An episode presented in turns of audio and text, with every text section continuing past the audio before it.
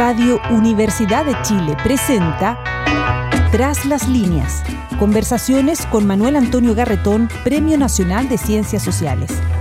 Un programa del Departamento de Sociología y Magíster en Ciencias Sociales de la Universidad de Chile.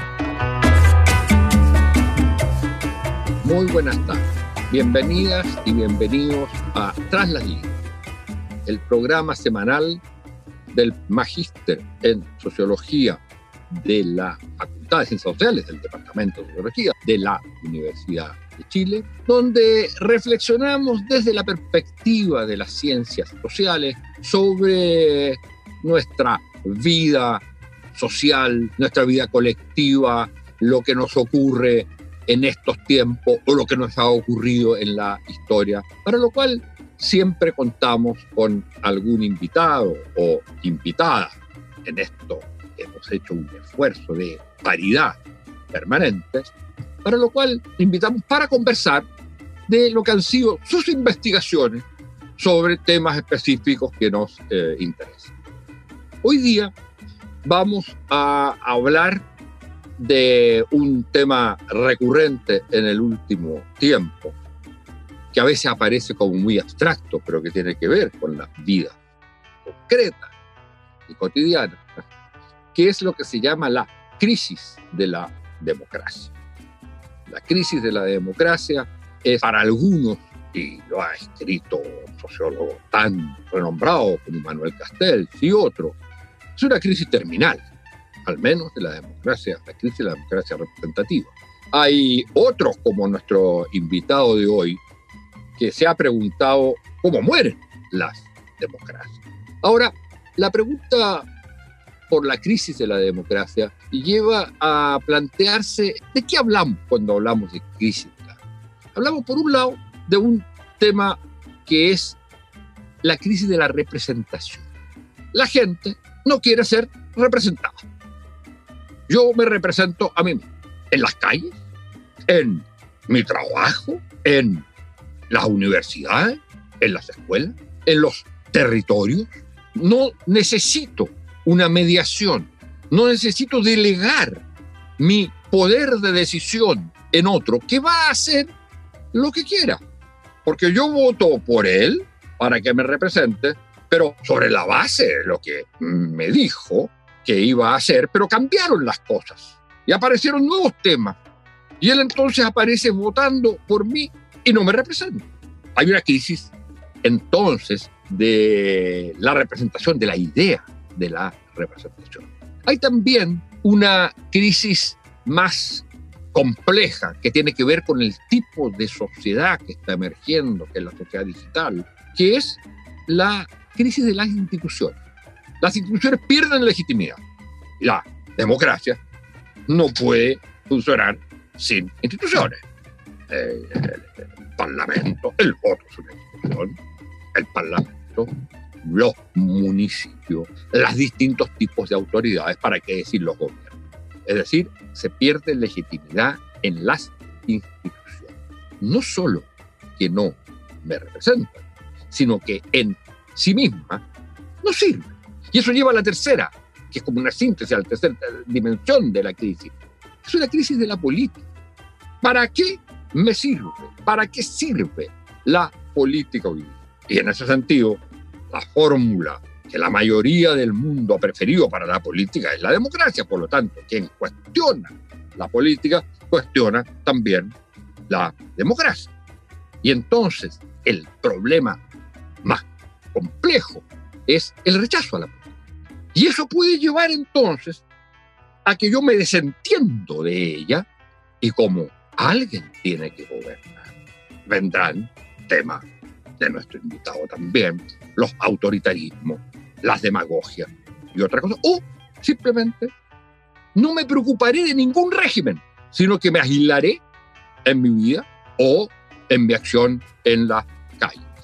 Entonces, la política no solo, y la democracia, no solo aparece no sirviendo para resolver problemas tan enormes como el de la pandemia, o como el de la crisis medioambiental, sino que también aparece incapaz de resolver los problemas propios para lo que fue creado, que es la distribución del poder político. Nuestro invitado hoy día es Steve Levitsky. Steve Levitsky es uno de los grandes latinoamericanistas contemporáneos en el mundo. Él es norteamericano, eh, especializado en América Latina y en Argentina, en Perú, pero en general en América Latina, en política comparativa. Él es doctor en ciencia política por la Universidad de, de Berkeley y es profesor de estudios latinoamericanos y de gobierno, nada menos que en la Universidad de Harvard, donde dirige el Centro de Estudios Latinoamericanos de Harvard, que entre otras cosas organizó hace poco unos diálogos durante siete oportunidades sobre el proceso constituyente en Chile, en el cual tuve el honor de poder eh, participar. Entonces, Steve se hizo, era ya muy conocido, tiene el libro sobre los gobiernos de izquierda en América Latina, pero se hizo muy famoso con un libro 2018 que se llama ¿Por qué mueren las democracias? traducido a más de 20 idiomas, donde su gran tesis era, bueno, ya no mueren solo cuando viene un dictador y un golpe militar, lo mueren de otra de todas estas cosas vamos a hablar con él. Steve, muy bienvenido y yo partiría planteándote esta pregunta de cómo ves tú esto que se llama la crisis de la democracia representativa es especial en América Latina, distinta al mundo, es terminal, cuáles son o aparecen hoy día los remedios, digamos. Gracias por, tenerme, es un honor. Empezaste con preguntas difíciles. Yo no, no estoy en condiciones de pronosticar si la crisis es terminal o no. Por ahora diría que no, eh, por algunas algunas razones. Creo que hay que distinguir primero desde cierto punto de vista. Yo, yo estoy comparto bastante tu perspectiva sobre la crisis de la representatividad y volveré a ese tema. Pero en términos globales, yo creo que la crisis de la democracia ha sido exagerada. Estamos todavía en el momento, por lejos, más democrático de la historia del mundo. El proceso que empezó con la tercera ola en los 70 que llegó a su auge en los primeros años del siglo XXI, se ha mantenido más o menos estable. Eh, el número de democracias en el mundo ha variado poco en los últimos 20 años. Así que hablar de un auge de autoritarismo, de una crisis de democracia, en términos empíricos hay razones para preocuparse, pero seguimos estando en un momento bastante democrático. En América Latina, y en otra parte del mundo. Sí creo que existe una crisis de representación y de la democracia representativa que es muy profunda y que todavía no entendemos, por lo menos yo no entiendo muy bien, pero se ve el hecho que ya no queremos representación, es cierto, y hay una crisis de autoridad de, de los establishments pero también una crisis de recursos, una crisis de poder. Si vos, si vos ves hace 50, 60 años, en casi todas las democracias del mundo, el establishment, o sea, los partidos políticos establecidos, los medios tradicionales, los grupos de interés, empresarios, sindicatos, gozaban de un, monopolio, un monopolio sobre los recursos necesarios para ganar una elección o mantenerse en el poder a través de elección. Los políticos, los que, querían sostener una carrera en la política, dependía casi por completo de los actores del establishment en su conjunto. Eso ya dejó de existir. Ahora, no es muy exagerado decir que en Estados Unidos, en Perú, en Brasil, cualquiera puede ser elegido presidente o alcalde o gobernador. Eso es impensable hace medio siglo, para bien o mal, para bien o mal. Hoy en día, es, a mí me parece que es una situación, es un, un contexto más democrático que hace 50 años. Porque ahora, hoy en día, primero, cualquier político puede, o cualquier persona puede llegar a ser presidente, pero también los políticos que ya no tienen que responder al establishment pueden responder por completo, para bien o mal, al pueblo, a la demanda de la gente. Entonces, hemos entrado en un mundo más democrático, pero mucho menos estable que antes. Y creo que ni los políticos ni los académicos hemos aprendido cuáles serán las reglas del juego formales, informales, de, de, cómo gobernar este nuevo mundo. Entonces, es una situación mucho más inestable. No sé si estamos ante un auge autoritario, el surgimiento de regímenes más autoritarios, por lo menos en América Latina, tienes razón, las instituciones han perdido legitimidad, pero hay una elección clave que sigue con altísimos niveles de autoridad y eso son elecciones. La gente quiere elecciones, quiere el derecho y la capacidad de ir a votar a través de las urnas los gobiernos que no quiere. Y eso sigue siendo cierto en todos los países de la región. No hay nadie en las calles en América Latina exigiendo o pidiendo o promoviendo el modelo chino o, el modelo ruso. Entonces, hay crisis de, democracia, hay, hay cierto populismo recurrente hoy, que es un factor que desestabiliza mucho las, los regímenes, pero inestabilidad democrática, crisis democrática no es la misma cosa que consolidación autoritaria. Y hasta ahora, por lo menos en las Américas, no veo la segunda cosa, no veo un modelo autoritario alternativo. Y eso me da, por ahora, un poco más esperanza. Mira, yo estoy, comparto absolutamente tu, tu, punto de vista, pero como tú mismo lo has señalado en tu libro, el problema no es tanto un régimen político distinto a la democracia, como podría ser un régimen autoritario, llamémosle, formal, o dictadura, o tiranía, o como se le quiera llamar. Eso yo también estoy de acuerdo contigo, eso no es. Y sería muy probablemente rechazado. Lo que sí uno tiene o ve es no la alternativa de un régimen no democrático, sino la alternativa de la descomposición. O sea, la pérdida de legitimidad de todo. Ahora, es bien interesante lo que tú señalas respecto a un tema.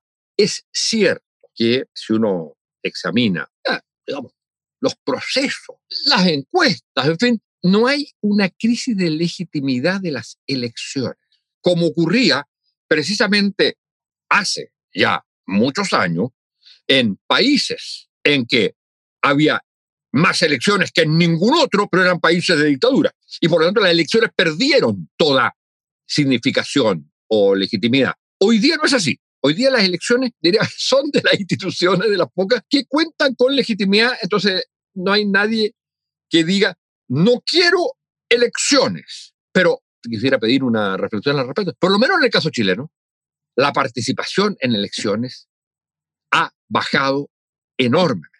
Y tú tienes que los últimos gobiernos han sido elegidos con menos del 50% de, digamos, de gente que vota. Entonces, no sé cómo es eso. Bueno, primero ustedes eliminaron el, el voto obligatorio, ¿no? Que es un factor. Gravísimo, gravísimo, un crimen histórico. Yo aquí en Estados Unidos, yo soy, eh, que es un país muy libertariano, nadie, muy pocos proponen el, el voto obligatorio pero creo que sería un gran ayuda. De hecho, el Partido Republicano está haciendo todo lo posible para desmotivar el, el, voto, hacerlo más difícil. Yo soy muy a favor del voto obligatorio. Mira, en democracia, sobre todo, bueno, hay, hay un montón de razones, hay, hay, varias razones importantes, por lo cual muchos chilenos sienten alienados del sistema político y no, no quieren participar o no, no tienen muchas ganas de participar. Pero por lo general, en una sociedad libre, la gente, aunque no vote, aunque, no, eh, aunque tome la decisión de no votar, tampoco quiere perder el derecho. Quieren saber que si quieren, pueden votar. Y apuesto, aunque no haya visto datos, apuesto que la gran mayoría de los chilenos, por todo el descontento que hay, muy, muy pocos están dispuestos a, ceder el derecho de, votar aunque no voten este año, quieren el derecho de votar en cuatro años. Eso es un punto que, tiene, que refuerza lo que tú señalas respecto de la, de la legitimidad, digamos, de las, de las elecciones. ¿Tú crees que fórmulas como la iniciativa popular de ley, la derogación de, de, mandato, digamos, revocación de mandato y otras pueden ayudar en ese sentido o no? ¿Cómo ves eso? ¿Fortalece la democracia representativa o la debilita? Hay un debate sobre eso y por lo tanto me gustaría saber tu opinión. Mira, yo primero creo que dado la crisis, sobre todo en Chile, pero en muchas democracias, es necesario experimentar. Creo que no sabemos cuáles son las soluciones institucionales. Es, es muy difícil pronosticar. Eh, estamos entrando en otro terreno, terreno que no hemos vivido y que es imposible saber. Entonces, es, va a ser necesario innovar, va a ser necesario experimentar. Por eso me interesa tanto el proceso chileno, que es un proceso constituyente en un país con una historia de instituciones fuertes, un Estado que más o menos funciona, donde las instituciones que surgen, ojalá, que surgen del proceso constituyente, podrían, podrían funcionar. No estamos hablando de un constituyente ecuatoriano donde todo el mundo sabe que van a durar 10 años y va a haber otra constitución. Entonces, me parece que ese proceso de experimentación institucional es súper importante. Mira. Yo no soy experto en la democracia directa, pero sigo la, el trabajo de David Altman, que señala que en una democracia donde las instituciones de la democracia representativa son mínimamente sólidas, y no es Ecuador 2006 o, o Venezuela 2000, donde tienes un poder hegemónico que impone el referéndum, que esas instituciones sí pueden ser complementarias, como en Suiza, como en Uruguay, pueden ser útiles. Em, si están cuando instituciones plebiscitarias se imponen en, por un partido o una figura política unida, es, es, es, el camino al autoritarismo. Pero no es el caso chileno. Chile es mucho más parecido a, a Suiza y, y Uruguay que, que Venezuela. Mira, David Altman, para nuestros auditores y auditoras, es un politólogo uruguayo de origen, pero que vive en Chile y trabaja, es profesor de la Universidad Católica, y que ha hecho trabajos muy importantes, investigaciones sobre precisamente el tema de la democracia representativa. Quiero retomar una cosa que tú señalaste respecto a la importancia en ciertos momentos de la innovación. La capacidad que se tenga para hacer cosas nuevas. Y me atrevo a señalar, en términos de la discusión eh, chilena, un punto que a mí me parece respecto a las elecciones y el voto, partiendo que el voto tiene que ser obligatorio. El problema del voto obligatorio para muchos es, bueno, pero ¿por qué me van a obligar si no hay ninguna opción? ¿Cómo? Y si no me gusta ninguno. Entonces, en Chile Creo que a diferencia de otros países, tú me puedes eh, ayudar en eso. En Chile existe que el voto en blanco es un voto no válidamente emitido. O sea, no vale. La opinión que no me gusta a ninguno, no vale. Entonces, ¿por qué voy a ir a votar? Si no quiero eh, ninguno, me obligan a votar, tengo que votar, pero no quiero votar. Eh, y si digo que no hay ninguno porque tengo una opinión al respecto que no me parece bueno, esa opinión no cuenta.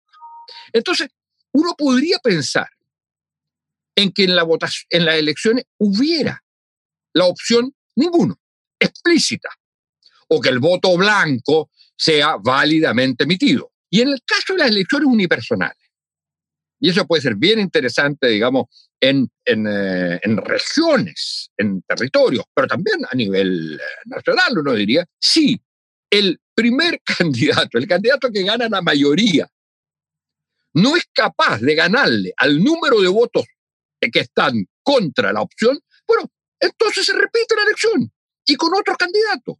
Entonces uno puede ir buscando ese tipo de mecanismo. Pero ahora te quiero llevar a otro tema que es... Solo para decir que tengo amigos peruanos que hoy en día se morirían por tener tanta, tanta opción por tener esa opción que, que, acabas de, sugerir. Claro, claro, pero, yo creo que es como relativamente obvio hacerlo y además uno podría pensarlo eh, en términos institucionales, etcétera, precisamente como estas es recogiendo esta idea de que hay que pensar en instituciones nuevas.